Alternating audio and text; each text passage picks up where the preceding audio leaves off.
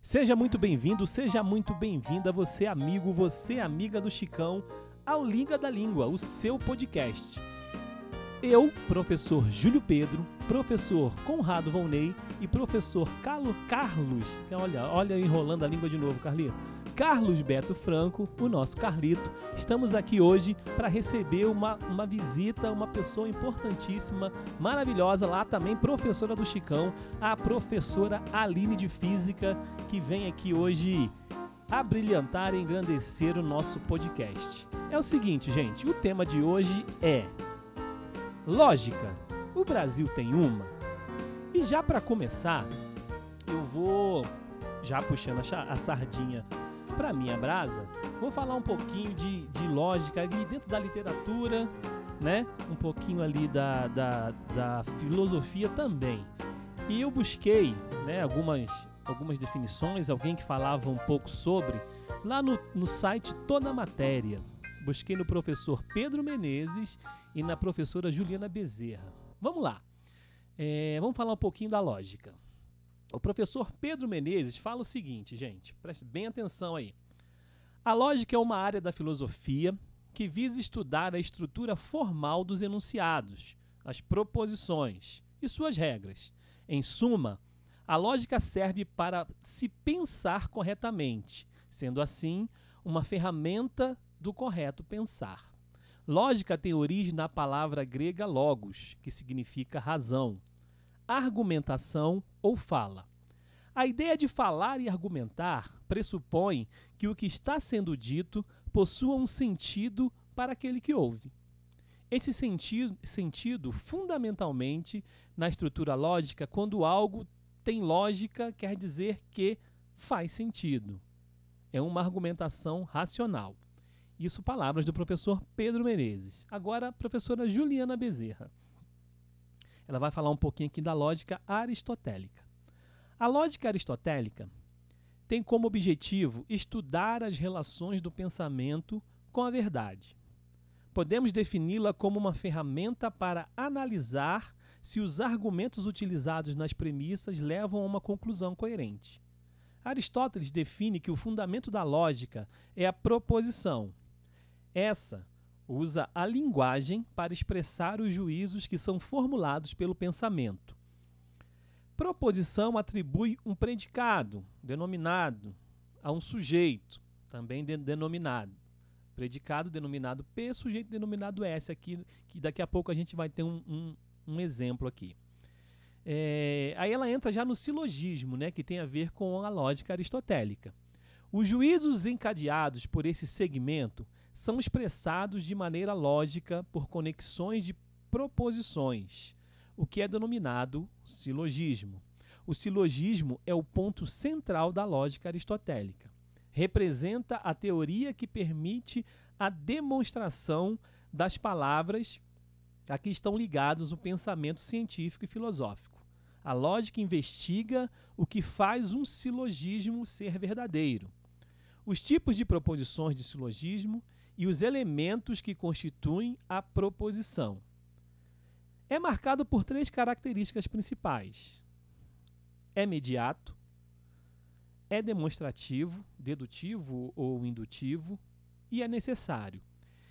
Três, três proposições o constituem: premissa maior, premissa menor e a conclusão. O mais famoso exemplo de silogismo é, vamos lá, gente. Todos os homens são mortais. Sócrates é homem. Logo, Sócrates é mortal. A lógica examina de forma genérica as formas que a argumentação pode tomar. Quais dessas formas são válidas e quais são falaciosas? Em filosofia, o estudo da lógica aplica-se na maioria dos seus principais ramos: metafísica, ontologia, epistemologia e ética.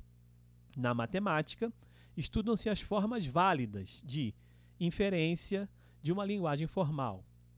Na ciência da computação, a lógica é uma ferramenta indispensável. E, por fim, a lógica também é estudada na teoria da argumentação. Vamos lá, gente. Conceituado aqui lógica, silogismo, enfim, lógica aristotélica. Eu queria começar com as considerações iniciais de vocês, falando aí dessa, desse tema, né? Dentro aí da, da área de conhecimento de vocês. Eu vou começar com você, Carlito. Dentro da, da história aí, né? Fala um pouquinho de lógica dentro da história. Manda ver aí. Então, primeiro boa noite aí, boa noite Aline, seja muito bem-vinda, boa noite Conrado, Júlio, boa noite aí aos estudantes, aos ouvintes, né, que está acompanhando aí o podcast. Júlio, o tema em si, específico da lógica, ele não é propriamente uma, uma área que eu eu, pelo menos, tenha me aprofundado, tenha conhecido em si dentro da historiografia como conceito, né? Eu realmente desconheço se existe ou qual é esse é, a, uma relação conceitual aplicada do, da historiografia. Talvez quem estuda história antiga, né? É, quem estude a obra de Aristóteles, mas eu acho que tem uma relação da lógica mais com a filosofia. Assim, eu sou, confesso que eu sou ignorante ou leigo, é, semi-ignorante, né, ou semi-leigo aí nesse, nesse aspecto filosófico, tá? O meu, meu nível tá ali mais para o ensino médio mesmo, estava até acompanhando atentamente aí a sua descrição, mas quando a gente pensa em história, segundo esses conceitos do que seria lógica, né? O uso da razão né, aplicada ao entendimento. É, eu acho que a gente está, de certa forma, indo para um, um, campo que é o campo da, da, historiografia em si, né? Quando a gente fala em estudar o passado, a gente busca primeiro entender qual que foi a, a maneira de funcionamento daquele passado, como que se deram as relações de trabalho, como que se deram as relações sociais, como que se deram as relações humanas, como que, enfim, né? Uhum. Tudo que a gente puder perceber por meio das fontes que a gente tem da, da historiografia. E a gente analisa essas fontes por meio da nossa, prioritariamente da nossa razão, né? Então, assim, a lógica, nesse sentido, seria uma, uma ferramenta do historiador, né? A partir da razão, do conhecimento racional que a gente tem, do que é construído para a gente historiador historicamente, né? Do tempo que a gente está, do lugar, do lugar que a gente está, a gente usa esse esse conhecimento, essa lógica, essa razão para decodificar no, nas nossas fontes, né, no, no, que a gente tem de indícios do passado, seja texto, seja imagem, seja relato, é, quais são as, as características daquele passado que a gente consegue identificar. Então, acho que nesse sentido, o historiador ele usa uma lógica atual do presente para tentar explicar uma lógica do passado, de outros tempos, né? Bom, não sei se era se está por aí, mas é por eu acho que que é o que eu consigo elaborar assim no, no momento, assim, né, conectar na parte conceitual da lógica com a história em si. Não, bo bo boas considerações iniciais. Agora, vou para você, Aline, sua estreia aqui no Liga da Língua.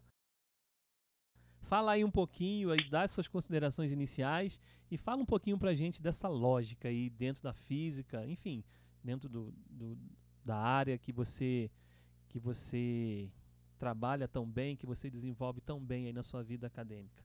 Manda ver, Aline, seja bem-vinda.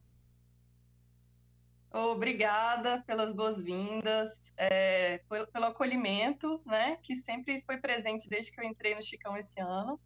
É, e aí quero agradecer o convite imensamente, porque eu considero, até por conta desse tema, lógico, o Brasil tem uma, é, por conta desse tema, eu considero um momento como esse de, de diálogo uma coisa importantíssima, né? daqui a pouco a gente chega lá, mas é, andei vendo os podcasts anteriores e vi que essa é a tônica do, do espaço aqui, né? Diálogo e, e diálogo sem ódio, né? Sem, sem interlocutores cheios de ódio, que é uma coisa que a gente tem visto tanto no Brasil. Então, quero parabenizar vocês aí pela iniciativa e agradecer muito mesmo pelo convite. Obrigado. Bom, e aí, é, entrando no tema, é, assim como eu é, falei que a gente vai, vai chegando a isso, né, da questão do diálogo mais para frente, eu também queria adiantar uma, uma conclusão aqui, sem nem ter começado a falar ainda, né, que é que eu acho que a gente, eu não vou falar ainda se eu acho que o Brasil tem ou não uma lógica, mas eu queria dizer que é, se ele tiver, a gente talvez tenha que subvertê-la. e aí, nesse sentido, é, já começando a subverter a lógica aqui, que é de você perguntar e a gente responder, eu quero perguntar, mas não só para você, uma coisinha bem básica para começar a minha fala, que é assim, ainda mais aproveitando, né? Aproveitando, aliás, quero começar pelo Carlito, aproveitando que ele falou que ele é, é leigo aí, semi-leigo, né, na, no tema. Eu também sou, para falar a verdade, é mais um tema que se estuda mais profundamente na filosofia, né, na física também, é, embora flerte muito com a filosofia, e eu flerto muito com a filosofia. A gente não tem isso como um conteúdo em si, né, pelo menos eu não tive na licenciatura em física, é, mas aproveitando dessa, dessa dessa leguice aí, né? Eu queria propor o seguinte para vocês, que vocês me respondessem com o que vier na cabeça de vocês. Qual das duas conclusões a seguir é, tem mais lógica, são mais lógicas para vocês? Eu Vou sou o último, duas, hein? Eu tá? sou o último. Vocês... Hã? Você é o último? Eu vou falar por último. Tá, aproveitando-me da, da, sinceridade do Carlito sobre ser semileigo no assunto, eu vou mandar pro Carlito primeiro, então, tadinho. Já escreveu os primeiros. Manda, manda ver. então, duas, duas é, conclusões aí, eu quero que vocês me digam os três, qual que é a que tem mais lógica. Começar pelo Carlito. Duas conclusões. Tom e Jerry são amarelos. A outra conclusão, Shakira é cantora. Qual das duas tem mais lógica? Nenhuma das duas tem lógica nenhuma, são premissas, não é não? Ai, Carlito é maravilhoso. Ah, não, mas eu não sei. Próximo. Vai, Conrado.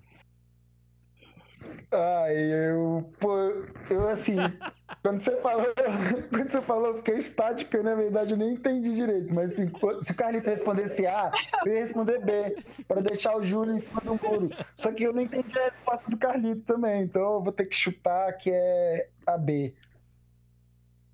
Shakira é cantora. Isso, pronto, tô nessa. Eu, eu, eu vou acompanhar o, o, o Conrado. Eu acho que é B também. Shakira é cantora. Enfim. Sei lá, né? Shakira é cantora. Vai. Olha, vocês são muito lindos, né? Tá parecendo aquele pai que deixa o filho ganhar o jogo para ele ver graça na brincadeira. Bom, ainda que eu tenha percebido a intenção de vocês, Conrado e Júlio, né? É, é, o, o, Vamos, vamos supor, então, né, que vocês tenham de fato errado e não tenha sido de propósito.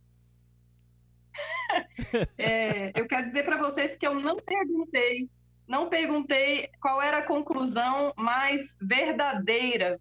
Eu perguntei qual conclusão era mais lógica. E nesse sentido, é, a gente a gente deveria ter respondido todo mundo como Carlito, né? Que a gente não sabe que elas não são conclusões de nada ainda, está faltando é, o argumento, né? Tá faltando alguma coisa que leve àquela conclusão para aquilo ser uma conclusão, né? E aí o, o, o, Júlio trouxe, né, que a, que a Juliana Bezerra falava sobre a lógica aristotélica, né, que é, trazer essa questão de analisar se os argumentos levavam a uma conclusão coerente. E eu e pegando assim superficialmente até no Google mesmo fala que a lógica é a parte da filosofia que trata nananana, das operações intelectuais que visam a determinação do que é verdadeiro ou não. E aí, nesse sentido, não precisa ser verdadeiro para ser lógico, mas precisa que as operações intelectuais que visam a essa determinação, ou seja, que o argumento seja válido, né, ao que eu entendia, é, né, a princípio. Então, é, eu, eu acho que é interessante essa pergunta que você trouxe é, para esse podcast, ô Júlio. Achei muito interessante, me levou a estudar, me levou a escrever algumas coisas, fiquei muito inspirada com esse tema, porque realmente a lógica, eu percebi que a lógica, que perguntar qual é a lógica de uma coisa, se uma coisa tem lógica, é mais, é mais digno do que perguntar se uma coisa é verdade ou não. Sabe por quê? Porque vamos, vamos supor a pergunta da Shakira ser cantora ou do Tom e Jerry ser amarelo. É, eu vou dizer para vocês, eu vou dar um exemplo para vocês de como a, a, lógica ela é mais democrática do que a verdade, né? É, pegando esses, esses exemplos aí, dessas frases que eu, que eu falei para vocês, que como disse o, o, o Carlitos, são simples premissas, não pode ser conclusão de nada ainda. Pensem que um extraterrestre, né, veio aqui na Terra, não sabendo de nada, não sabendo quem é Shakira, não sabendo quem é Tom e Jerry, e a gente fizesse essa mesma pergunta para ele, qual que é mais lógico? E aí ele responderia, não tem, faltam argumentos, né? Não tem informação sobre isso. É, e aí por isso que a lógica é, é, mais democrática, porque se ele seguisse a lógica e eu desse os seguintes argumentos para ele, olha só, usando o silogismo que o, que o Júlio já trouxe para a gente. Todos os cachorros são amarelos. Tom e Jerry são cachorros. Logo, Tom e Jerry são amarelos. Aí eu vou perguntar para vocês de novo qual é que faz mais lógico, tá? De que vocês são os ETs. Então, repetindo, todos os cachorros são amarelos, Tom e Jerry são cachorros, logo Tom e Jerry são amarelos. Essa conclusão do logo Tom e Jerry são amarelos é mais ou menos lógica do que a próxima aqui, ó. Toda humana é mortal. Shakira é humana. Logo, Shakira é cantora. Qual das duas, qual das duas frases, Shakira é cantora e Tom e Jerry são amarelos, é mais lógico e por quê? Queria, de novo, passar para vocês, é a última vez viu, que eu faço essa gracinha. Pode ir, Carlito. Você acertou a primeira. É pra. É pra... Bom, eu, eu vou responder, tá, velho? Não tem brincadeira, não. Cara, é a primeira, né? Porque a conclusão que você tirou da segunda não está na informação que foi contida na, no que você deu, né? Você falou que era, era humana e que todos os humanos são mortais. Em nenhum momento você disse que cantor era humano, que cantor é mortal, algo do tipo. Ó, eu, eu, eu primeiro reitero que, na verdade, na primeira resposta eu não sabia o que responder. E não foi joguinho meu, não, não foi piada, viu? Mas assim, agora com a cola que o Carlito deu nessa resposta, né? Porque eu já estava pensando também em falar dessas concateneações, né? Que fazem parte daquilo que pode ser considerado legítimo, ilegítimo, ou racional ou irracional, né? Que são os elementos que a gente atribui hoje, da forma como a gente costuma julgar os enunciados, né? Mas, e aí, agora eu vou ficar com a cola do Carlito também, na mesma que ele. E eu também reitero aqui, porque eu só fui junto com o Conrado, porque eu também não sabia. Eu achei que ele sabia, então a gente errou junto. É... Mas nessa aí eu vou, vou ficar com os dois também. Ah, muito bem, gente. Ah, que lindo. é isso. Obrigada aí pela interação. E aí, com isso, vocês e o extraterrestre, né? Tiraram 10 nisso daí, porque ele também vai responder, como o Carlito falou, que é, não, tem, não tem as premissas, embora as do Tom e Jerry fossem falsas, né? Mas elas tinham um raciocínio que conduzia à conclusão, né? Elas, elas tinham um argumento válido.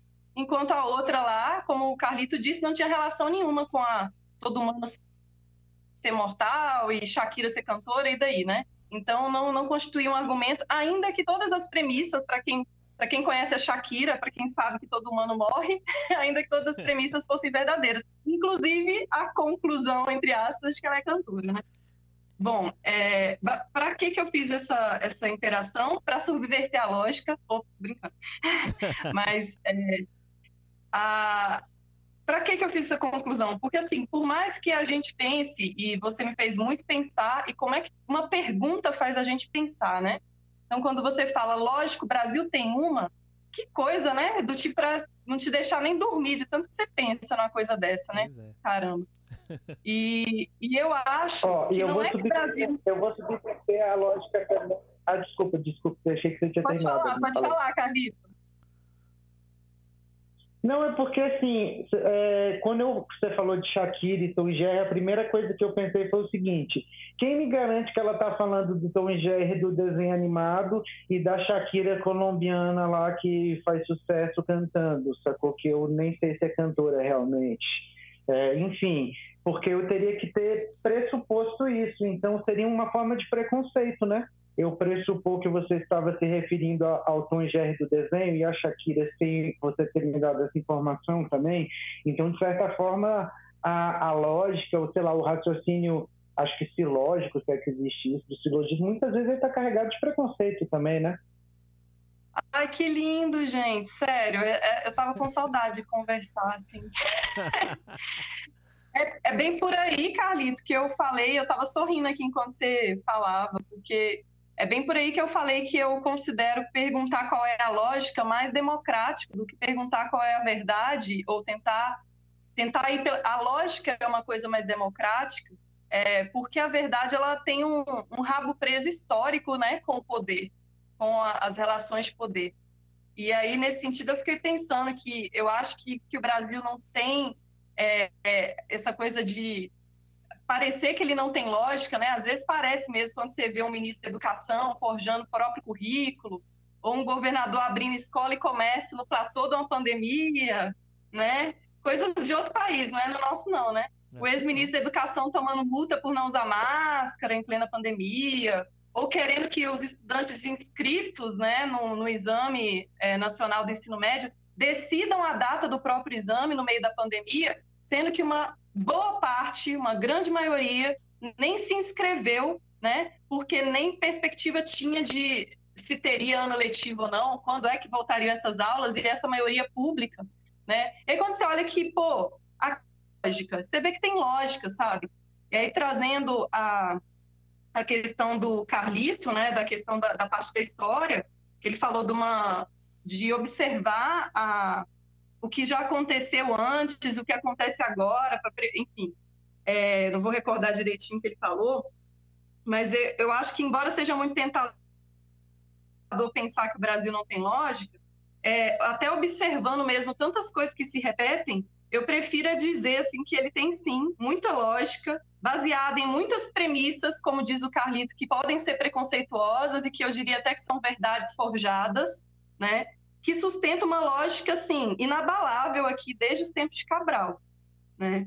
É, e aí eu acho que é isso. Basta observar esse tanto de repetição ao longo da história, né? E a gente conclui que essa lógica escravocrata, escravocrata racista, não foi abolida com a Lei Áurea, é, e não foi abolida até hoje. E também que a lógica de opressão das minorias, ela se sustenta aí, trazendo que a, a carga de preconceito que o Carlito falou que algumas premissas têm, é, e aí, deixa eu só fazer um parênteses aqui, Carlito. Realmente, eu, até inspirada nessa total honestidade que você e o Conrado já demonstraram logo na primeira fala de vocês. Ah, não, eu pensei foi aquilo mesmo. tipo, eu também errei de falar que aquelas premissas do Tom e Jerry estavam falsas, porque é, como você falou, quem disse que eu estava falando do Tom e Jerry do desenho, né? É bem por aí mesmo. Mas aí, voltando, é, essa, essa lógica da opressão das minorias também, né? Dos LGBTs, por exemplo, é, ela se sustenta por juntar no mesmo argumento válido, ok, mas mentiroso e infelizmente verdadeiro para muitos, né, de algumas juntar essa, algumas dessas verdades forjadas, como por exemplo, que essa cultura gaysista destrói famílias, que nós héteros somos seres superiores, a gente está mais de acordo com a vontade divina, né? E aí essas conclusões lógicas e óbvias de que persigamos os gays, então, né? Elas se parecem terrivelmente, eu acho, com aquelas que conduziram muitos judeus aos campos de concentração na Alemanha nazista e que condenam, sabe, ao assassinato assim, milhares de jovens negros até hoje nas nossas favelas. E então eu acho que o Brasil tem lógica, tem uma lógica perversa, isso que eu ainda nem falei da lógica do mais rico cada vez ficando mais rico e do mais pobre cada vez ficando mais pobre, mas eu vou deixar isso para o pessoal. A gente já, vai chegar já lá. Tô... Tá bom. É, mas eu quero deixar claro uma coisa também, que embora eu esteja defendendo que, que o Brasil é, tem lógica e tal, eu também sinto, gente, que e, não é só sinto, não, tenho visto muito, muita gente até da área de linguagens falando isso, sobre um esvaziamento, uma crise semântica, sabe? Um esvaziamento dos discursos. É, o, o, Júlio falou, na, falando que o Pedro Menezes falava que da, da, da lógica como razão, argumentação, como algo que faz sentido para quem ouve. Aí como é que a gente vai ter uma, um termo, por exemplo, comunista, sendo, é, sendo dado para um cara como Dória, né? É, só porque ele se opôs ao, ao Bolsonaro. Aí, aí você chama o Dória de comunista. Peraí, como assim? O que, que significa comunista? E aí você vai vendo o esvaziamento do, dos sentidos das coisas. Como é que as pessoas conseguem conversar né, nesse esvaziamento de sentidos? Então, eu acho que também a lógica está sendo atacada. E aí eu queria, é, eu ainda nem falei da física, mas eu acho que vou passar a bola para vocês. Em determinado momento eu volto para a física. Eu acho que eu já falei demais. Eu tenho um exemplo de Aristóteles e de Galileu também para dar. Tá bom. Mas a, Pode falar. A, a, a, questão é que eu acho que de tanto, é, é, de tanto essa verdade ser histórica, essas, essas verdades serem historicamente forjadas, a gente acabou chegando num ponto de tanto desgaste que a gente começou a questionar essas verdades. Só que o que, que acontece quando a gente está na vida, na vida em sociedade ou até na vida pessoal? Por exemplo, alguém que está na vida pessoal com um relacionamento tóxico, uma, uma relação abusiva. O que, que, o que, que a gente, o que, que acontece quando essa pessoa começa a questionar as verdades forjadas.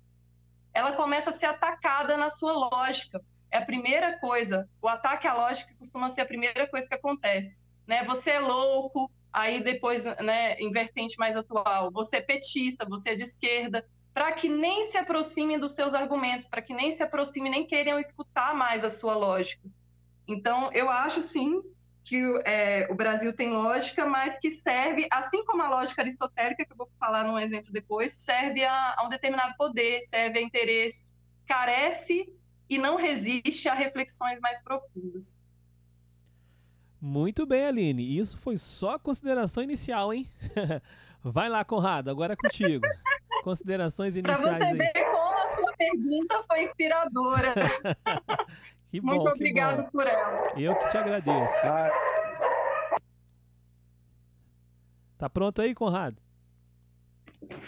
tô, é porque bem na hora que foi passar pra mim, aí meus cachorros começaram a latir aqui.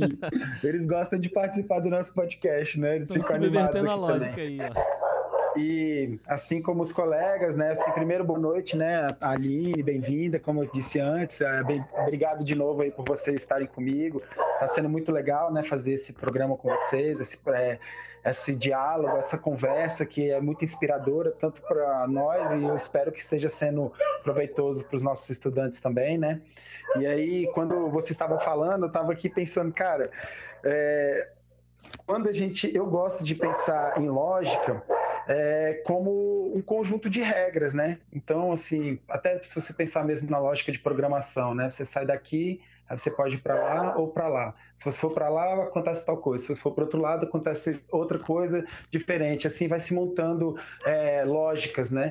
Que são, na verdade, concatenações, né? São relações, são vínculos. Tá, então é isso. Eu, eu, eu gosto de pensar na, na lógica, né, com essa, como essa questão das regras, né, de como as regras são racionalmente estabelecidas e vinculadas umas às outras, né, para fazer sentido, né. E aí, é claro que, em primeiro lugar, é sempre bom a gente lembrar que, é, naturalmente, né, existem potências, capacidades, habilidades, né, como a própria professora Aline falou, da, das habilidades cognitivas, né, que são necessárias para a gente poder estabelecer essa, essa, essa dimensão da lógica, que é a dimensão racional dela. Né? Mas, assim, eu gosto muito de pensar que isso é uma seara de conflitos ainda, né? É, o que estabelece o que é racional em cada tempo, em cada cultura muda, né? Eu sempre gosto de destacar isso aqui no podcast, né? De resgatar um pouco das culturas tradicionais e as narrativas fundadoras, né? Então, há 500, 1000, 1500, 2000, 3000, 10 mil anos atrás, os seres humanos já estavam estabelecendo vínculos racionais entre as coisas, né? Só que o que ditava o que era racional, não, o que era válido, eu gosto mais de pensar na palavra legítimo, né? O que era legítimo ou não é, é, uma força construída por um grupo, né, de pessoas. Esse grupo de pessoas que também legitima o que é racional, o que não é, na, em outras épocas o que é válido, o que não é válido, né? Então, assim, eu acho que é um, um cenário muito bacana para a gente conversar, para a gente bater esse papo aí. Estou empolgado, acho que a Aline traz essa potência, assim, essa força de é, se apropriar dos discursos e de tentar trazer ele também para dentro de sala de aula, né, para dentro da pedagogia dela. E eu acho que o podcast recebe isso com alegria, né? E espero que a gente tenha um papo hoje bem bacana aí. Ok. É... Vamos para a sala de aula agora, gente. Vamos chegar lá na sala de aula.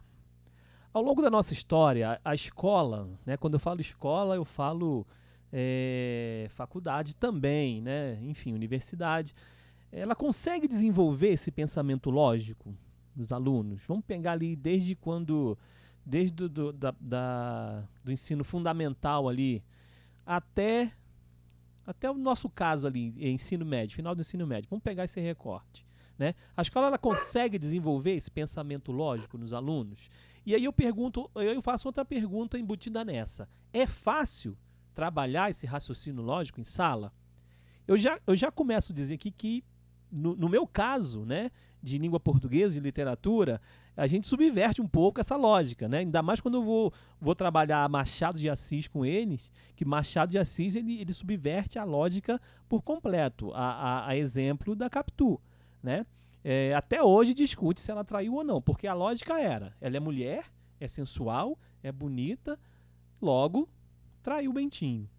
Né? Mas ele deixa todo mundo com essa pulga atrás da orelha e até hoje quem lê fala sobre isso. Né? Mas eu costumo dizer para os meus alunos que esse é o menor dos problemas quando a gente lê Machado de Assis, porque da primeira letra até a última letra do livro ele subverte essa lógica. Então eu passo para vocês aí. Eu vou começar com você, Aline. Como é que é? É fácil trabalhar raciocínio lógico dentro de sala de aula? A escola consegue desenvolver esse pensamento lógico nos alunos? Manda ver. Hum, não, não é fácil indo na mesma linha de honestidade aí da galera.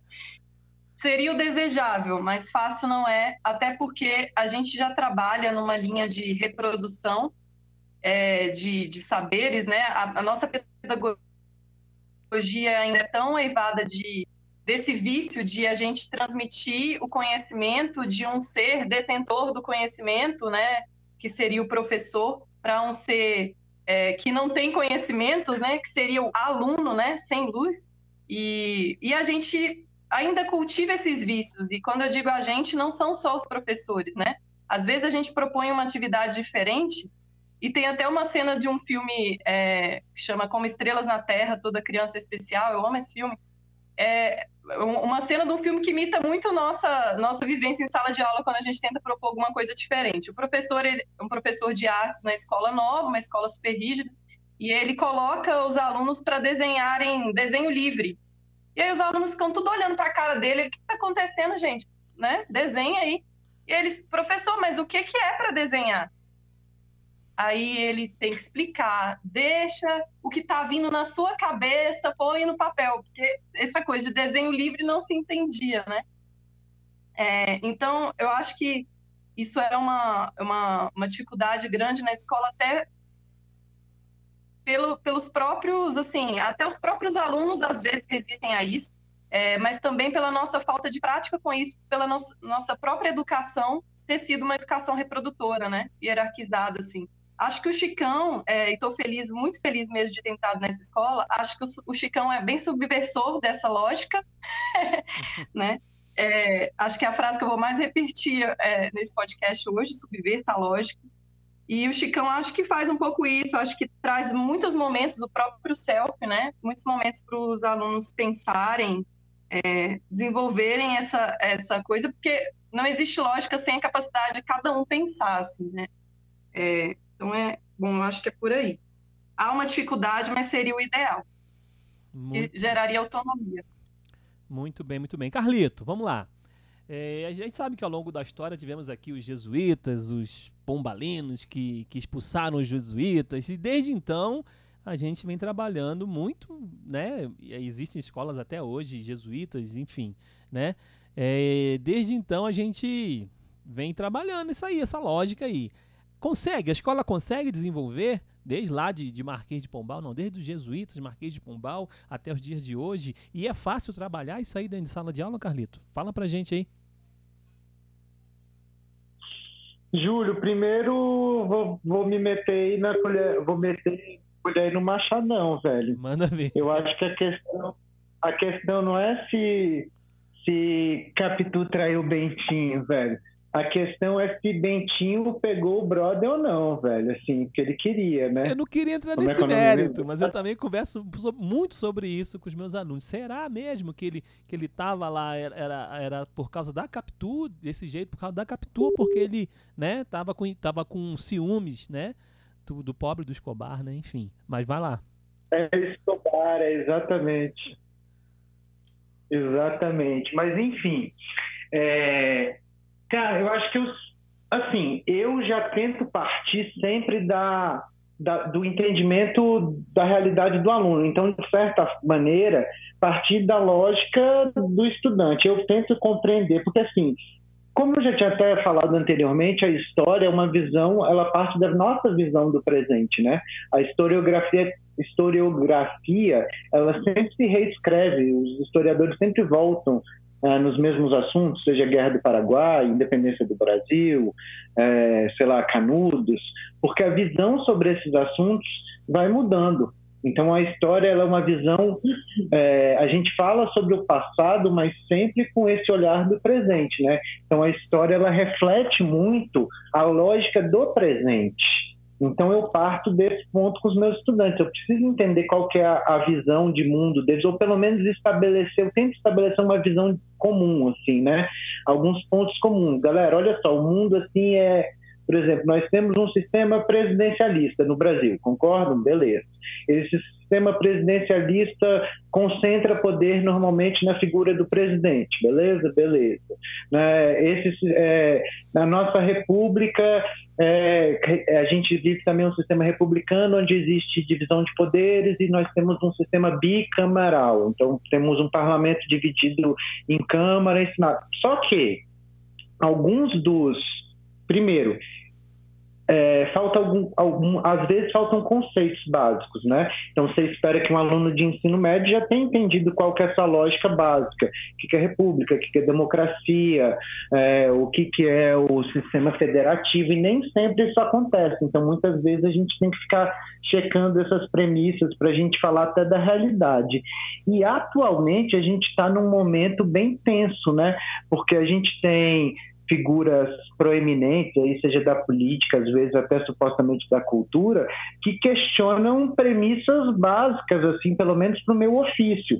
Então, quando a gente vai tra tá, tratar da questão, vou dar um exemplo clássico do momento atual, nazismo, né? Segunda Guerra Mundial, aquele embate ali entre nazi, nazifascismos e as forças aliadas, e aí, para você explicar que o, o, o, nazismo e o fascismo eram forças de direita autoritárias e, e o, o, comunismo soviético era uma força de esquerda autoritária e que não eram a mesma coisa, né, apesar de ambos serem regimes autoritários, é um negócio difícil, porque muitas vezes o aluno vem com essa, com essa premissa, não, professor, o nazismo é de esquerda, é nacional socialismo, está escrito lá. E assim, é, é simplesmente uma uma subversão da lógica, né? Alguém pegou a palavra ah, porque tem socialismo lá no meio, né? É, então, se for assim, o PSL, já que tem social, deve ser um partido socialista por essa lógica, né? Não sei. Então, assim, é, é, é, complicado num mundo que cada vez mais perde uma lógica, ou pelo menos premissas de onde a gente partir de um ponto comum, né? É isso aí. Conrado, a bola tá contigo. Manda ver aí.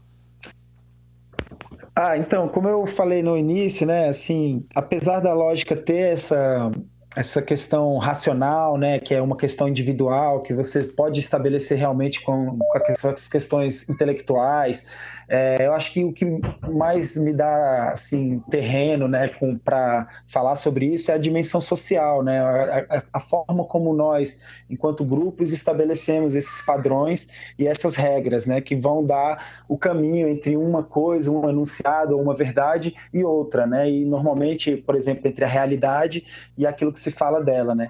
E eu acho que pensando nisso, assim, o que nós fazemos, o próprio papel da educação, né, a função social que ela se compromete a realizar.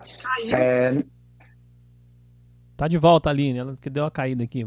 Continua, Conrado. Eu acho que em relação à função social, né, ao papel da educação, é, nós é, somos por natureza, né, é, obrigados, instigados e, e assim é uma é uma solução para a gente trabalhar a maneira que as lógicas se constroem, né?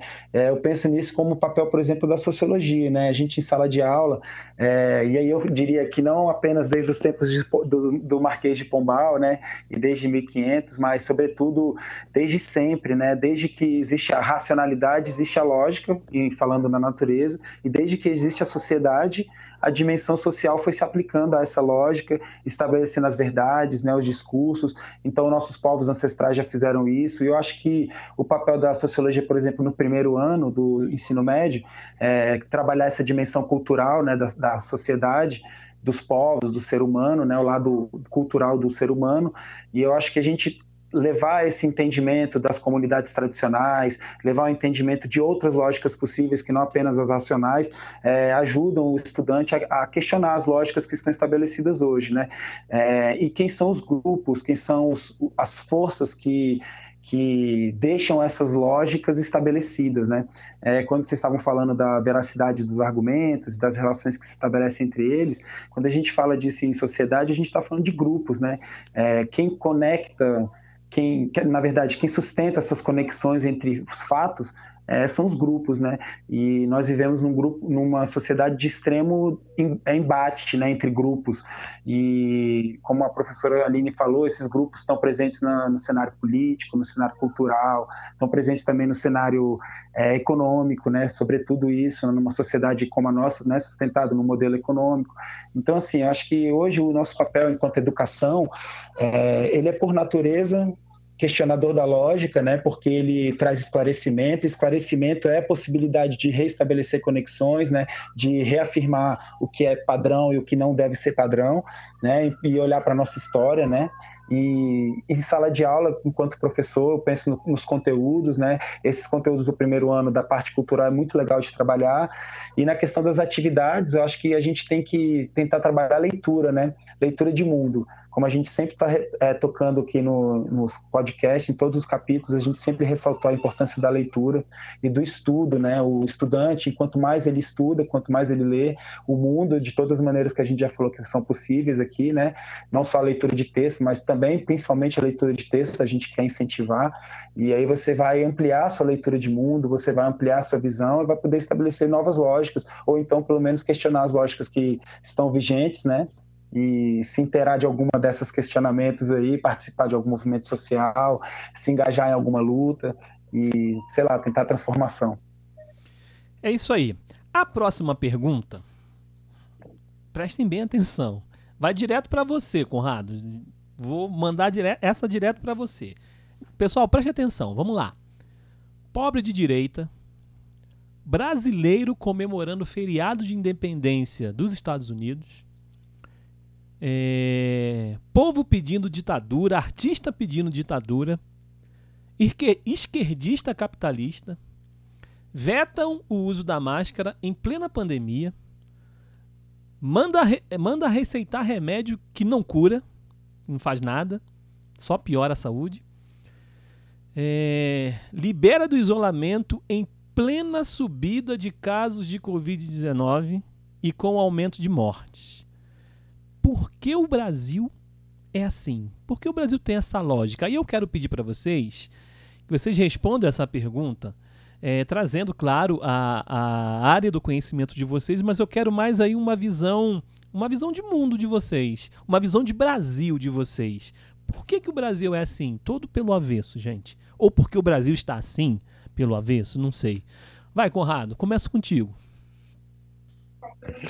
Ah, assim, eu vou aproveitar a pergunta para destacar, como eu fiz na primeira, na primeira parte, é, eu vou aproveitar o assunto para destacar um, um, dos conteúdos que eu posso trabalhar com os estudantes, né? Então, por exemplo, no terceiro ano, a gente trabalha muito o conceito de Estado, o conceito de governo, né? E aí os tipos, as formas, os sistemas, né, de governo. E eu acho que, e aí uma definição que é importante que se diga, né, é que governo é um grupo de pessoas, né? Esse grupo de pessoas pode passar pelo pela é, gestão de um Estado né, durante algum tempo. Normalmente isso pode ser feito por eleição, isso pode ser feito de outras maneiras também. É, e mais o Estado, né, que é a parte que eu gosto de destacar. Assim, eu acho que nessa luta, em todos esses temas que você falou, né, a gente vê o Estado saindo perdendo, né? Porque é, é, poucas pessoas consideram isso quando falam de assunto político, né? Que uma parte do Estado é a sociedade civil, né? É a cultura, é o povo, é a nação, é o território, as riquezas, né? De uma cultura, de povos ancestrais que já estiveram aqui. Então, assim, eu acho que o Estado brasileiro é muito imenso, é muito rico, é muito grande, é extremamente valioso culturalmente falando, né? O nosso país é uma, é uma é um, um um território de muitas nações, né? Muitas nações já estiveram aqui e ainda estão aqui. E eu acho que a gente sai perdendo muito, né? Na, quando a mídia, quando a, as formas atuais de conhecimento, né? As redes sociais, inclusive essa aqui que a gente está usando, que às vezes é, é, pode surtir um efeito negativo, né? É, mas todas as formas de conhecimento legítimas hoje, né? Elas estão trazendo esses diálogos e a gente fica como se tivesse tendo que o tempo todo estar tá se colocando de um lado da questão, né? E a gente está tensionado, ou a gente está, sei lá, é, exacerbando um lado que é muito mais político, relacionado a governo, né, que são pessoas que vão passar algum tempo é, gerindo né, as principais instituições políticas de um país e a gente confunde isso com o nosso, nosso país mesmo, né? Eu acho que agora, num momento como esse, é, e nem precisa falar de hoje, né?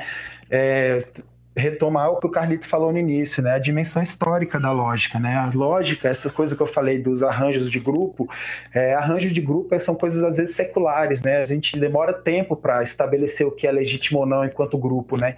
É, a gente de um lado vai ter a atenção da igreja, do outro lado vai ter a atenção da ciência, do outro lado vai ter a atenção do senso comum, do dia a dia, da filosofia, dos pensadores, da arte, né? Então todos esses grupos, essas essas formas de discurso, elas vão se apropriando dessas realidades vão tentando descrever elas.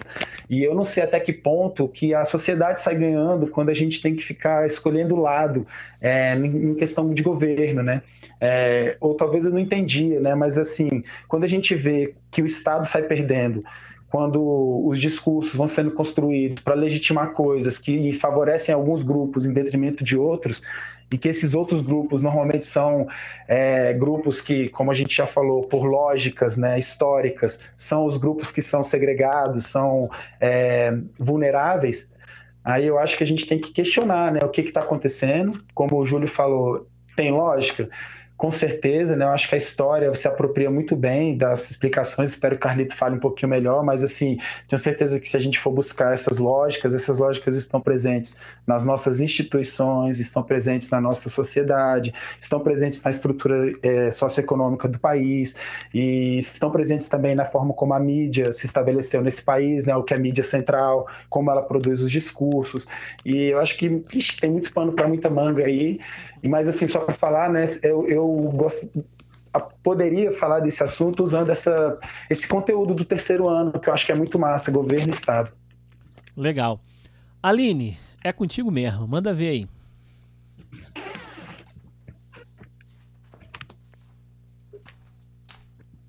Aline? Oi, desculpa, Júlia, porque eu, eu, peguei esse muito plano para muita manga aqui para tentar acrescentar no poema ah, que você tá, me mandou tá, fazer. Tá. É surpresa, Aline, é surpresa. Mas vai. E Ai, desculpa. Por que, que, o Brasil é assim é. ou por que, que o Brasil tá assim? Fala pra gente, né? Na sua visão de mundo como, como, como cidadã, né? E, e ali falando um pouquinho também, puxando a brasa aí pra sua área de conhecimento. Fala pra gente. Eu aí. posso subverter de novo e puxar primeiro a, a sardinha para minha área do conhecimento, já que eu não fiz nas minhas considerações iniciais? Agora, vai lá. Fechou, então. é, bom, gente, assim, eu, eu queria pegar um exemplo de Aristóteles e Galileu, né? O Aristóteles, curiosamente, você joga no Google aí, você acha que ele é o pai da, da lógica, né? Mas aí, como, como eu falei é, anteriormente, né, na, até nas nas provocações que eu fiz para vocês, a, a lógica, a conclusão mais lógica não é necessariamente a mais correta, né? Então ele era considerado o pai da lógica, mas foi comprovado, né, pela, pelos próximos físicos que vieram depois dele, que as conclusões do, do Aristóteles não eram as mais corretas, não. Aí, para citar apenas um exemplo, o Aristóteles ele defendia que um objeto só se move numa direção enquanto ne, nele, né, nesse objeto, estivesse sendo aplicada uma força nessa direção. Aí o Galileu demonstrou essa falsidade da, dessa conclusão, porque uma bolinha de gude, por exemplo, não que o Galileu tenha dado esse argumento, tá, gente? Mas vamos lá no argumento do nosso dia a dia. Uma bolinha de gude, por exemplo, ela continua rolando sobre um piso liso por inércia, ou seja, mesmo depois a gente ter parado de aplicar uma força empurrando ela, ela continua rolando ali, indefinidamente. Só vai parar quando a força de atrito com o piso frear o movimento dela. Mas aí veja só como pensava Aristóteles, e aí dentro daquela linha que eu trouxe para vocês, né, da, da construção né, do, daquele silogismo e tal, veja se o argumento dele era válido ou não. Ele observava que, primeiro, primeira premissa, ao empurrar um corpo antes parado, esse corpo se move. Segunda premissa, ao parar de empurrar esse corpo, o movimento cessa. Então, logo, é necessário empurrar o corpo para que ele se mova, plausível, né? É, é válido, Sim, é. enfim. Né? Sua conclusão tinha lógica? tinha, né? Só que ele se esqueceu de duas coisas, assim. Se, se Aristóteles que está falando, quem sou eu para é? dizer? para dizer. o pai da lógica. Ele só, ele só esqueceu do atrito, né? É, e que essas duas premissas que ele falou, né, ao empurrar um corpo antes parado, ele sempre se move. Não é sempre que isso acontece, né? Às vezes a gente empurra e não consegue vencer a força de atrito, o corpo não se move. E a segunda premissa dele, ao parar de empurrá-lo, cessa seu movimento? Não necessariamente. O exemplo da bolinha de gude no chão liso, por exemplo. Então, assim, é, o que eu acho mais curioso, e aí entrando na fala do Carlito, né, de que o Aristóteles é, falou, a gente não contesta, e a gente vem não, não contestando até hoje. Né? Tem estudos aí, vários, que demonstram que a, o nosso senso comum, ele descreve a natureza física das coisas de uma maneira muito semelhante à maneira com a qual Aristóteles descrevia. O nosso senso comum é totalmente lógica aristotélica, né? E, e aí eu acho interessante porque vamos lá, a lógica aristotélica, assim como o nosso senso comum, carece do método científico, carece de evidências, carece de criticidade, né? Não resiste a uma reflexão, um pensamento mais aprofundado. Aí eu queria provocar aqui também pudera, né? Porque infelizmente nós somos incentivados diariamente a não pensar e sim a acreditar. E quem não pensa e acredita entra naquela coisa que num podcast anterior que eu estava vendo que eu achei muito bonito, de uma citação sua, Júlio, do Paulo Freire, e que aí o Carlito, né, comentou, né, é, da diferença entre esperançar e esperar. Né? A gente que é acostumado a, a acreditar ao invés de pensar, a gente também é acostumado a esperar por heróis e acreditar que os mitos, né, se é que me entendem, poderão nos salvar. E Aí a gente não investiga fundo as coisas, como é a criticidade, a gente não traz novos elementos, a gente não aprende a dialogar. É, a gente acha que dialogar é. Cada vez mais a gente acha que diálogos são discussões das quais a gente tem que fugir, né? Inclusive conseguiram a, a, com muita, né, com muita fake news, porque fake news não é um negócio recente. Eu acho que conseguiram enfiar na nossa, enfiar a goela abaixo, enfiar nas nossas mentes que política não se discute, né? Tem até essa máxima, política e futebol não se discute, sendo que o que, o que demonizam aí é a politicagem. A política é, deveria ser um instrumento muito valorizado por nós, né? É através da política que a gente conseguiria, através da democracia, de uma política bem feita, e não são todos os políticos que a gente bota no mesmo saco, mas assim, infelizmente botaram isso na nossa cabeça e a gente simplesmente não discute, a gente se afasta. E nisso que a gente se afasta, vem outra galera aí que está interessado em, em, ocupar esses espaços importantíssimos para o povo todo, vem essa galera mal intencionada e ocupa esses espaços. Então, é, é meio que por isso que eu acho que. Oi. Não, só para arrematar, porque exatamente isso que você estava falando, arremata o que eu estava querendo dizer também, que essa questão, né, o nosso Estado, que esse conjunto de instituições políticas, pô, a gente já está há séculos né, construindo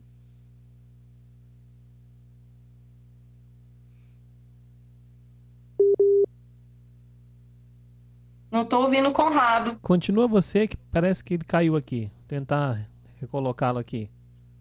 Pode continuar, Eu acho que o Conrado caiu. Aí, só para tá. esclarecer que no, eu falei do Aristóteles aí, não, foi o Conrado, viu? Ai, Carlito, achei que fosse você. Eu não tô sabendo identificar a voz, então, que triste. Desculpa. Conclui aí, Eu tô de volta? Opa. Eu tô de volta? Vai. Vai, Conrado. Não, foi mal. Pode então Aline concluir, desculpa. Foi mal. Não, você estava falando de uma. Eu não, eu não continuei, não. Pode falar, Conrado. Você estava falando de uma, de uma lógica antiga aí, do poder instituído. Você não lembra, não? Não, eu estava querendo dizer o seguinte, que quando você estava falando, é, pra- só para arrematar a minha parte, que é, quando eu quis dizer que nessa questão do Estado, como que o Estado sai perdendo? Para a gente estabelecer o que é justo, o que é correto, o que é lógico, o que é racional dentro do Estado, a gente tinha que estar com esse nosso lado, e como você acabou de tomar, né, esse lado nosso político, que é humano, né, de estabelecer os comportamentos, de influenciar no comportamento um dos outros, ele está ficando para trás, né, e a gente só está deixando acontecer a questão de política de governo, né? Então é como se só o governo estivesse hoje fazendo política, né? E nós, os cidadãos, que somos os verdadeiros interessados na questão do Estado, né? Porque que seremos é, fruto dele e construtores dele de uma maneira perene, né? Eu acho que a gente que tinha que estar mais focado nessa parte, nesse âmbito da política, né? Da... Só para arrematar. Conclui aí, Aline. Ai, que massa. Não, acho que a fala do, do, do Conrado veio a. fechou mesmo aquela minha que eu estava querendo trazer, que é essa coisa de que a gente está liberando esses espaços, né, que deveriam ser ocupados. É, e bastante por, por incentivo mesmo, e aí finalizando, porque eu acho que não é de hoje, né? Isso não é recente no Brasil, pelo contrário, como eu falei, desde os tempos de Cabral, que os grupos poderosos sonegam, enganam, roubam, matam, e é sempre impunemente, né? Assim, desde a, do, dos tempos antigos aí, fazendo grandes acordos nacionais, assim, né? Em grupos, desde o Supremo com o Supremo e com tudo, né? E aí eu, eu menciono esse áudio porque, sinceramente, esse, esse áudio do Jucá, que vazou, né? Não fui eu que ouvi, estou contando para vocês, não fui eu que ouvi na época e contei para a galera, vazou o áudio que provava que estavam forjando provas contra uma presidente inocente, para que todos os corruptos com o rabo preso na época não se ferrassem, sabe? E mesmo assim, todo mundo seguiu com a vida, apoiando e ainda elegendo esses corruptos depois. Então, assim, isso me faz pensar que o Brasil não tem lógica. Mas aí eu repenso e falo, não, continuo insistindo que o Brasil tem lógica, mas é uma lógica do poder, é uma lógica da morte, é uma lógica da opressão, da repressão, da desigualdade social, da manutenção de privilégios disfarçados de mérito. E, e, não é a lógica que deveria ser, que a gente deveria subverter com conhecimento, trazendo lógica para as escolas, como o Júlio né, trouxe essa pergunta aí agora há pouco, é, porque é através da subversão dessa lógica né, é, de morte é que a gente teria uma lógica, talvez, da vida, da igualdade de direitos, de oportunidades, e assim, que eu acho que é onde a gente seria mais feliz, né? É, não tem como ser, ser feliz enquanto a, a, a maioria da população, com, né, com o suor do seu trabalho, só consegue sustentar é, o lucro dos mais poderosos. E historicamente falando, isso, isso, é uma, isso é uma lei aqui, né? É isso. Carlito. Não queria terminar tão pessimista, não, então deixa eu falar de novo subvertamos a, a lógica, porque tem uma lógica melhor do que essa. Só, só visitar ali um, um, um, dia o Chicão que o, o pessoal começa a, a, enxergar isso aí com mais clareza. Carlito, tá contigo. É verdade. Vai lá, Carlito, manda ver. Então, Júlio, eu vou só eu vou pedir para você retomar depois, eu lembro só da primeira, eu, quero que você volte lá nas afirmações que você fez. Eu lembro Agora. que a primeira era Vamos lá. Pobre de, pobre de direita. Não, peraí, peraí, eu lembro da primeira. Eu lembro da primeira. Calma. Mas antes, antes da gente voltar, que eu quero comentar elas, uhum. eu queria falar de um negócio que a Aline colocou do é, política não se discute, né? Que é uma frase é, já sei lá quantas décadas tem esse pensamento imbecil, né? Primeiro, assim, que de, de uns tempos para cá isso deixou de ser válido, né?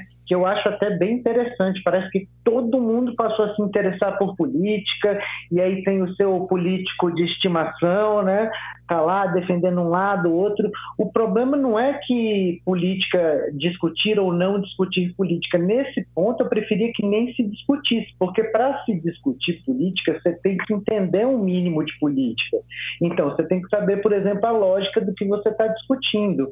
E aí, nesse sentido, não adianta discutir por discutir, porque não é jogo de futebol. E mesmo o futebol, o Conrado mesmo sabe, a gente tem vários embates quanto a isso em relação ao futebol. Né? Você tem que saber, eu mesmo odeio futebol, mas eu sei pelo menos as regras do jogo e mais ou menos. Conrado, a gente sempre brinca com isso, que ah, você fala que não gosta, mas sabe, né? Qual time está jogando, perdendo, quem que joga em qual time. Lógico, até para criticar você tem que saber alguma coisa. Então, se eu quero zoar alguém, eu tenho que entender o mínimo daquela, daquilo, né? Então, vamos lá. Eu quero comentar o ponto por ponto que eu achei muito interessante as afirmações que você fez. Mas vai Vamos com lá. calma. A primeira eu lembro. É pobre de direita. Pobre de direita, Júlio, é falta de estudo sobre a formação do Estado moderno, velho.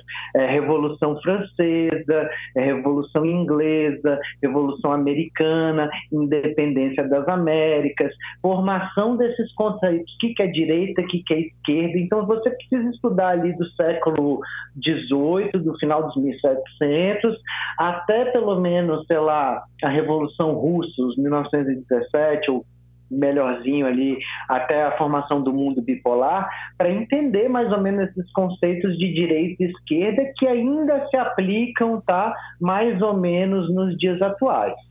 É, então, assim, você tem que já puxando aí a, a brasa para minha sardinha, você tem que entender um pouco da história né, do mundo ocidental, nós, Brasil, no Ocidente, da da política ocidental, da formação desses conceitos de direita, de esquerda, né, de socialismo, de capitalismo. Aí as outras que você fez aí, fala aí devagar, que aí. Brasileiro. Eu, eu tem várias que tratam, que tratam do aspecto da saúde. Essas eu vou condensar, mas vai falando das próximas. Tá. Brasileiro comemorando o feriado da independência americana. Esquerdista. Bom, isso aí é ótimo, né? Peraí, essa aí eu acho que ela é isolada do resto. Uhum. Brasileiro comemorando o feriado de independência americana, eu não tenho problema nenhum. Desde que ele é, reconheça que ele, sei lá, tem uma, um atrativo, uma sei lá, um fetiche por uma nação estrangeira. Eu mesmo acho que o nacionalismo é um, um, Eu sou um internacionalista, eu nem concordo com os nacionalismos, nem o nacionalismo patriótico, apesar de eu, de certa forma, respeitar muito mais entender esse. Agora, o nacionalismo antipatriótico, né? É, sendo uma manifestação individual, para mim é uma questão da pessoa ali. Eu acho só ele uma pessoa esquisita. Agora, sendo um chefe de Estado e representante de Estado, eu acho que é crime, né? É um crime de lesa pátria. É, esquerdista capitalista.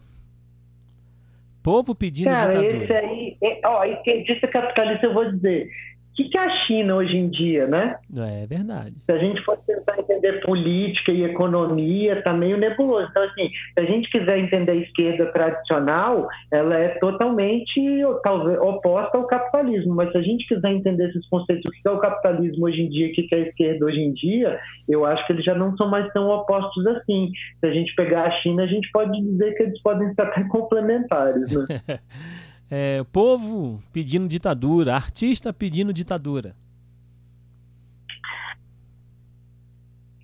Bom. Júlio, tá me ouvindo? Tô, tô te ouvindo. Não tô. Ah, que rolou uma ligação aqui no meio. Cara, eu acho que qualquer um que peça ditadura não entende, a gente tem que ir para os conceitos, né? Não entende o que é uma ditadura. Então, assim, a não ser que você viva um, um, regime ainda pior do que uma opressão, onde você pode ser é, desrespeitado em seus direitos individuais, onde você não tem garantias constitucionais, onde o braço armado do Estado está ali é, pronto para em, em, regime de, sei lá, de roleta russa, escolher qualquer um por qualquer motivo, você não tem garantias, a não ser que você viva algo pior do que isso, eu não entendo você pedir, porque para mim né? E eu acho que para a maior parte das pessoas, eu conceituando mal e porcamente de ditadura, seria isso que eu acabei de descrever, essa situação que eu acabei de descrever. Então, quem quer isso Bom, se quer isso para você, é, tem uma solução, chama-se sadomasoquismo. Vai lá, brother, vai ser feliz, tá com mais entre quatro paredes. Agora, se quer isso para todos nós, aí eu volto a dizer, isso é crime. Né? Não sei se de lesa fato, mas para mim isso é crime. Tinha que ser, essa pessoa tinha que ser presa. Você está querendo que todo mundo se ferre, né? vá preso, tenha seus direitos desrespeitados. Para mim, o cara tinha que sair assim, de lá para cadeia, assim, sabe? Da manifestação pública para cadeia. Ou pelo menos para uma pena social. Leva lá para o Chicão. É. Leva lá para gente que a gente pode ser apenado lá para aprender. É verdade. Oh. é, agora a compilação da, da questão da saúde, tá? É, veta o uso de máscara em plena pandemia, manda receitar remédio que não cura, não faz efeito, só piora a saúde do indivíduo, libera do isolamento em plena subida de casos de Covid-19 com aumento de mortes também. Júlio, olha só, eu querendo acreditar que esses seres ainda são humanos, eu diria que isso é só um jogo político insano, onde a pessoa está vendo não sei, uma, um ganho, um cálculo político, sabe? Ah, eu defendi esse lado aqui, o outro lado defende a outra questão, por pura, digamos, você bonzinho, por pura ignorância. Mas pode ser também que seja simplesmente um cálculo estratégico, né, para quem queria cortar a aposentadoria, aumentar o tempo de serviço, diminuir é, é, ganho, salário mínimo, tal, diminuir, é, congelar o aumento de salário mínimo, bom, pode ser que isso seja só um cálculo estratégico para diminuir, por exemplo, pensionista, velho, né? Custo para o Estado, quem sabe? Então, é. infelizmente, acho que a gente tem que, nessa lógica perversa do que atualmente se conceitua necropolítica, pode ser uma política de Estado mesmo de extermínio da nossa população, quem sabe, né, de acelerar um pouquinho o extermínio, porque como vários já disseram lá, né, vários dos nossos representantes aí, em, tanto no federal quanto no, no, não sei se no nosso estadual, né, no nosso distrital, mas em esferas estaduais e municipais, teve até um prefeito na Bahia que expressou isso, ah, vai morrer todo mundo mesmo, todo mundo morre um dia, morrer todo mundo vai. Então, se for em um mês,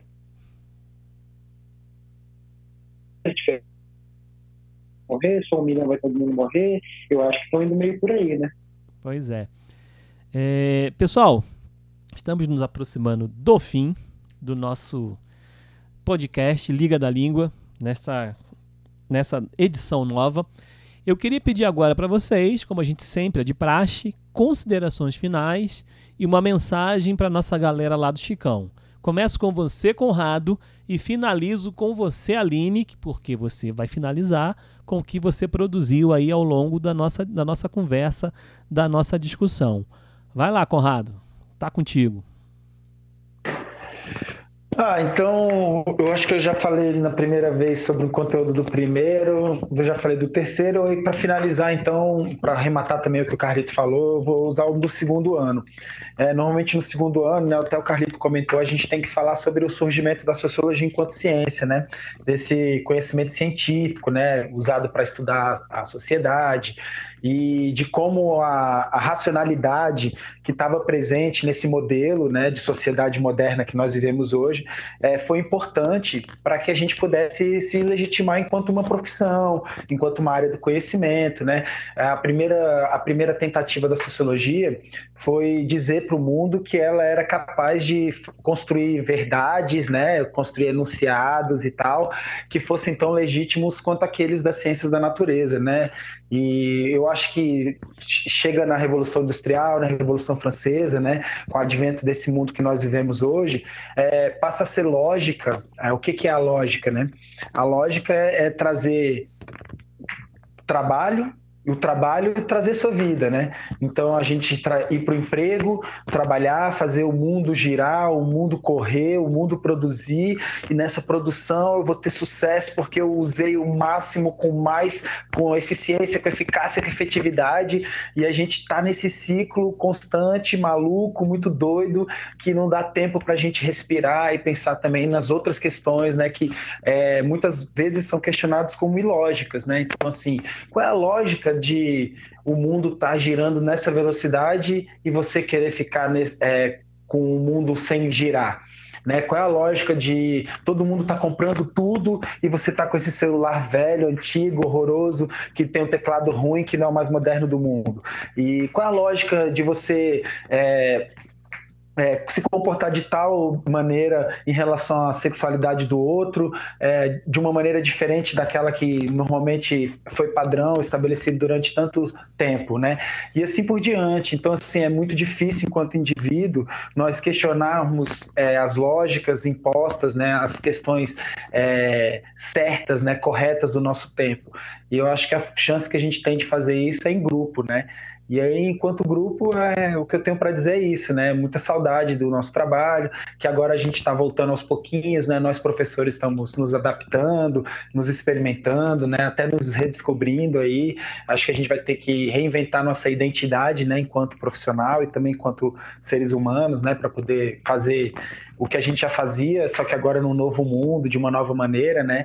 E eu acho que o que a gente pode fazer é isso, né? Trans tratar com que o grupo, para que um grupo esteja capaz, né, enquanto tá até retomando um conceito de classe, né, eu acho que a gente não está sozinho, né, nós estamos juntos com aqueles que passam pelas mesmas coisas que a gente passa, né, então fortalecer o grupo e fazer com que o grupo esteja pronto para quando a situação apertar, é, o grupo possa se mover, se locomover, se mobilizar e transformar e fazer as coisas acontecerem.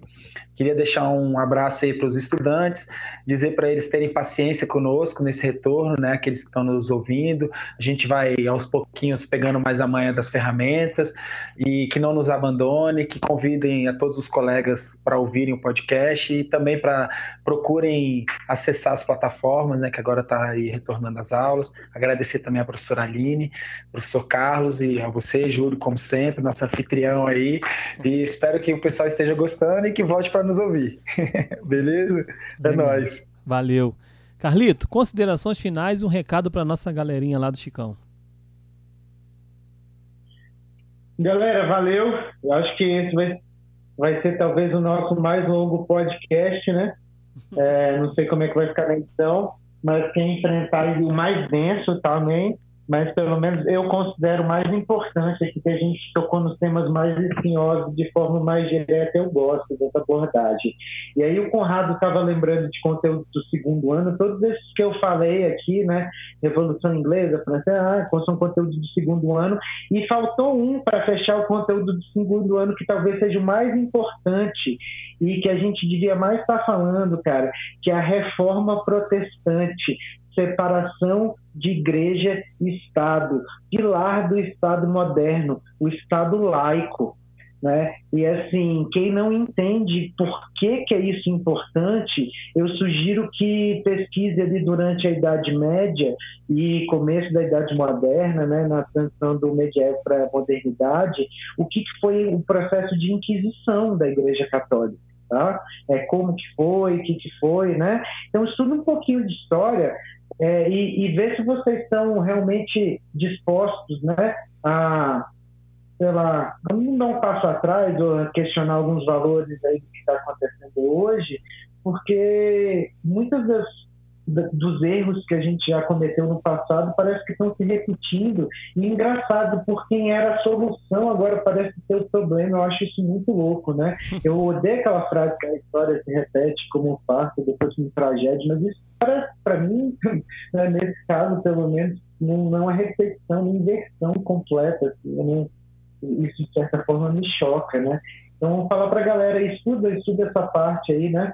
Dá uma olhada lá na reforma protestante, é, separação de igreja e Estado, é, a instituição do Estado laico como pilar do Estado moderno, né? E quem sabe aí Deus salva a gente, ajuda aí dessa enrascada que a gente está se metendo. E se não, galera, também não desanimem, tá? É, hoje eu estou bastante apocalíptico, mas eu gostaria de dizer que os apocalípticos são ótimos, né? O mundo já acabou várias vezes. Nos anos 500, ali, quem vivia no Império Romano, Baobá, o mundo acabou para eles, apocalípticos caras, né? É, para quem vivia ali no, no mundo medieval, lá para os 1500, o mundo dos caras acabou ali no momento que eles chegaram na América e começaram a, as grandes navegações. Então, assim, se for para esse mundo que a gente está vivendo hoje de miséria, opressão, desigualdade, concentração de renda, onde poucas nações são altamente desenvolvidas e a maioria do, da humanidade vive sem acesso à água, uma boa parte, mais de um bilhão de pessoas sem acesso à água e comida, eu acho que esse pode acabar mesmo. Então, que venha um Armagedão e que pelo menos floresça algo mais belo, né? Eu mesmo, nesse ponto, né, não, não, não temos apocalipse. O fim é só um novo começo, tá, galera? E que venha um novo começo pra gente aí em breve. Valeu! É isso aí. Aline, agora é com você. Considerações finais, recadinho pra galera e a surpresa. Manda ver.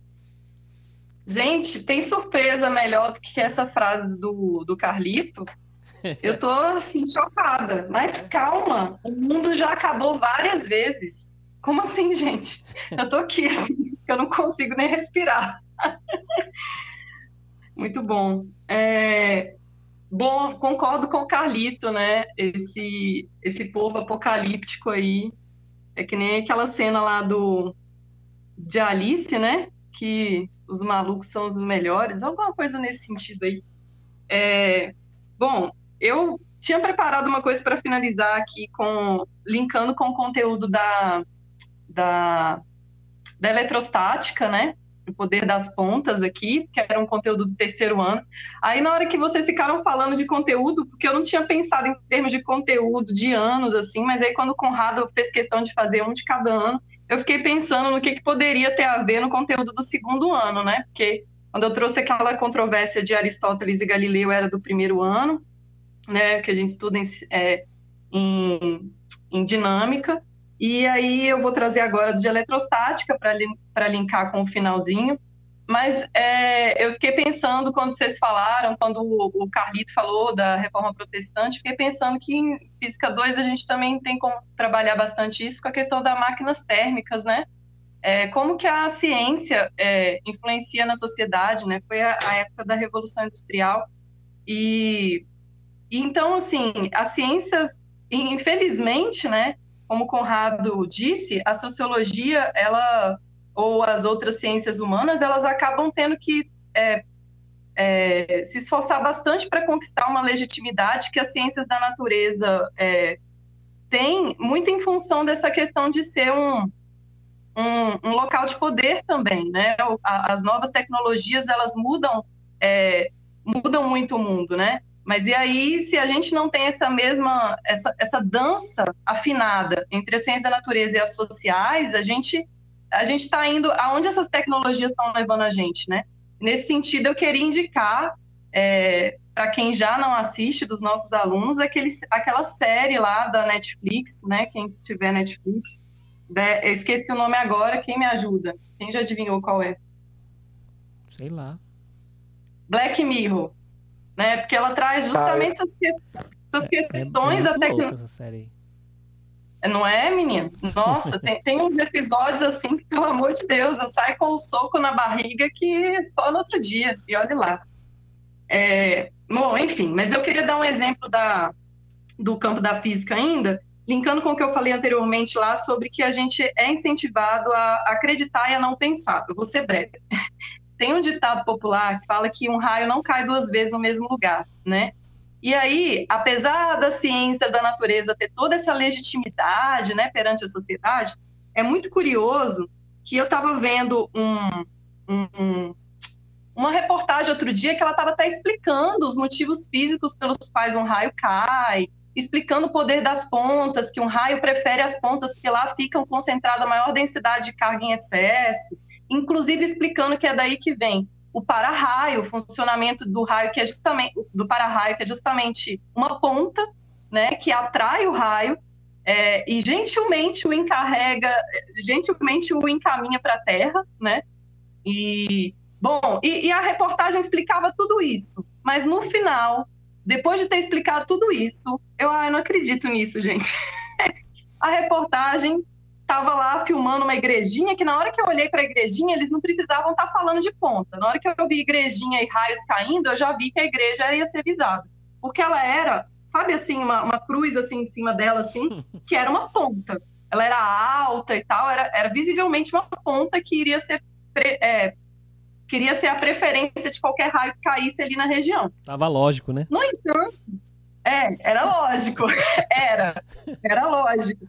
No entanto, apesar de ter construído aquela narrativa toda explicando a questão física dos raios, nananã, explicando o poder das, das pontas e o mecanismo dos para-raios, quando chega no final da reportagem, que era uma reportagem assim, tipo um jornalzinho assim, eu vi no YouTube, mas era um jornal, tipo jornal é, do, do dia, sabe, da cidade.